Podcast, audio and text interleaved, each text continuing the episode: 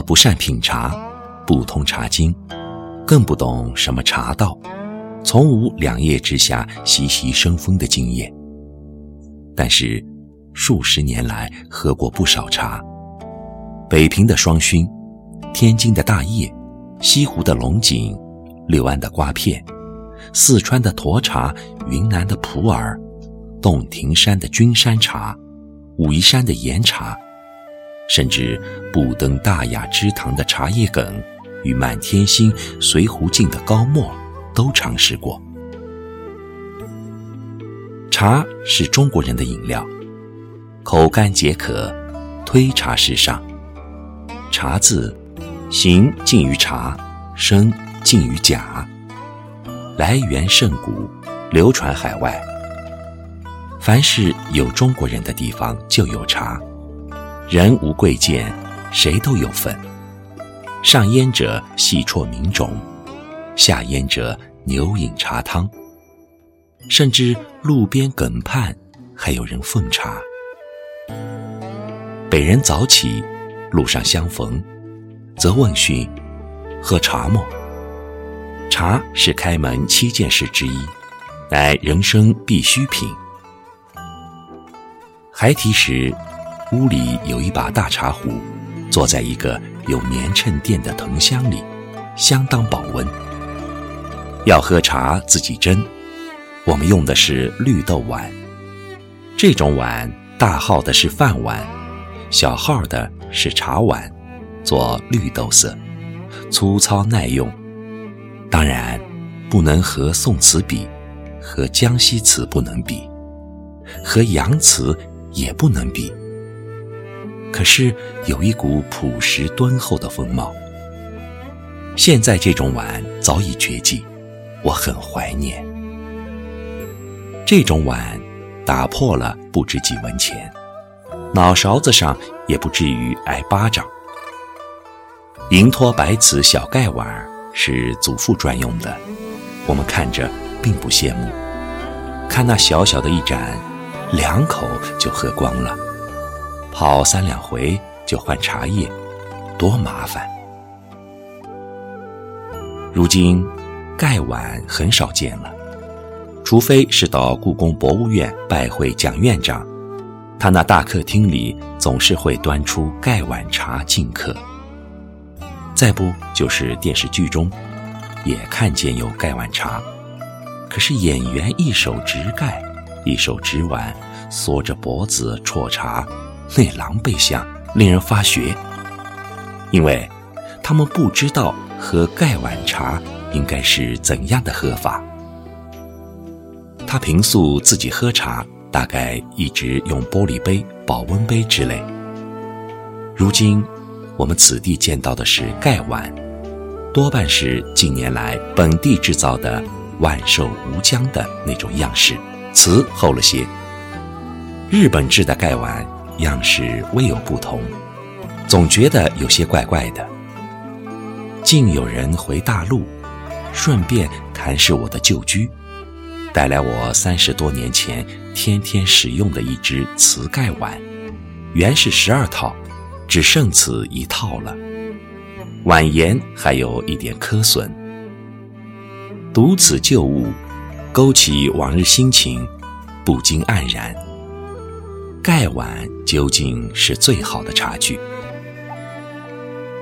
茶叶品种繁多，各有擅长。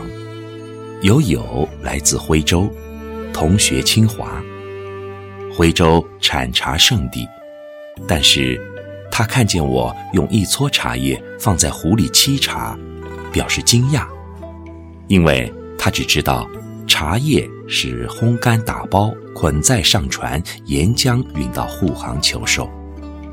剩下来的茶梗才是家人饮用之物，恰如北人所谓的“卖席的睡凉炕”。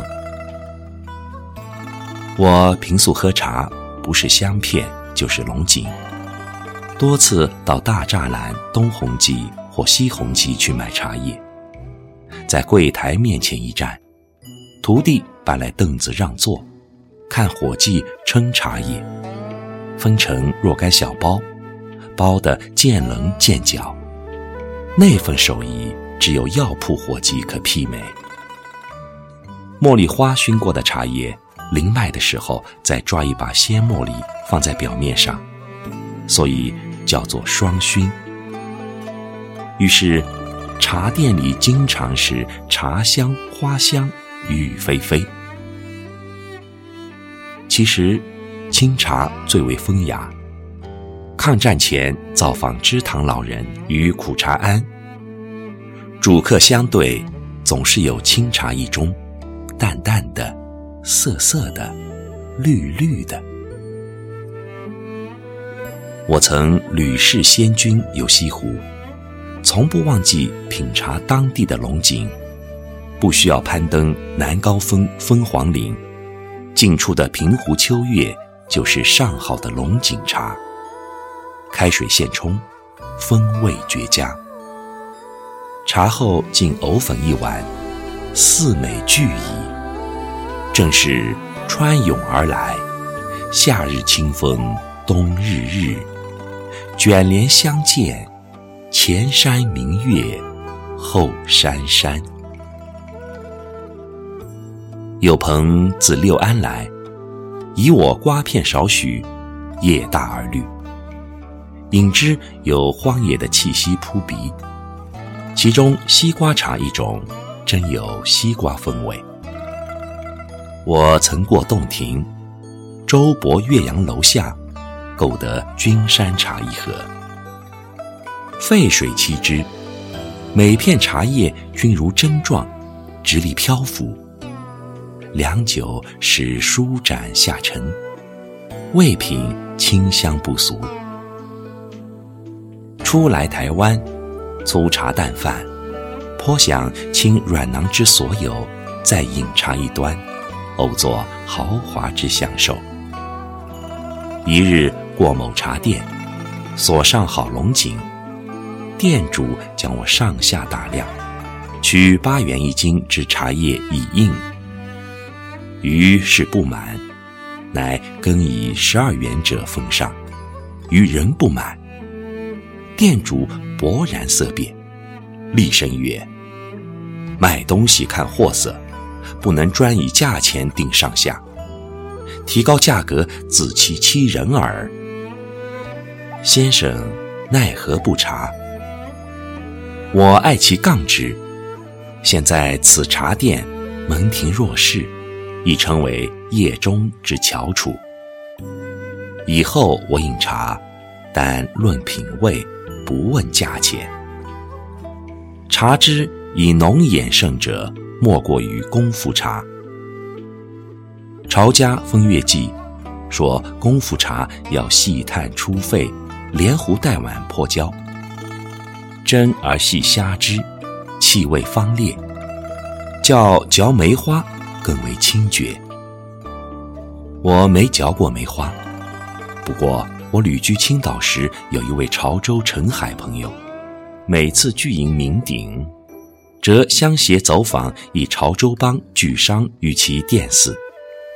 寺后有密室，烟具、茶具均极考究，小壶小盅犹如玩具，更有鸾碗卯铜伺候煮茶烧烟。因此，经常保持功夫茶，诸如铁观音、大红袍，吃了之后还携带几匣回家。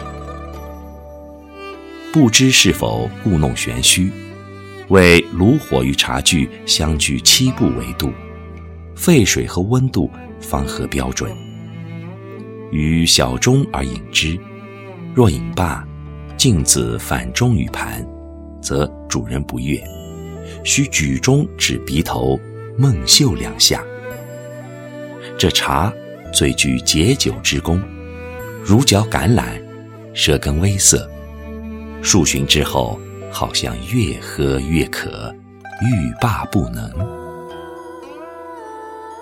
喝功夫茶要有功夫，细虾细品要有设备，要人服侍。如今乱糟糟的社会里。谁有那么多的功夫？红泥小火炉哪里去找？伺候茶汤的人更无论矣。普洱茶，漆黑一团，据说也有绿色者，泡喷出来黑不溜秋，悦人喜之。在北平，我只在正阳楼看人吃烤肉，吃的口滑，肚子膨哼，不得动弹，才高呼堂官跑普洱茶。四川的沱茶亦不饿，为一般茶馆应试者非上品。台湾的乌龙名震中外，大量生产，佳者不易得，处处标榜洞顶。事实上，哪里有那么多洞顶？喝茶，喝好茶，往事如烟。提起喝茶的艺术，现在好像谈不到了，不提也罢。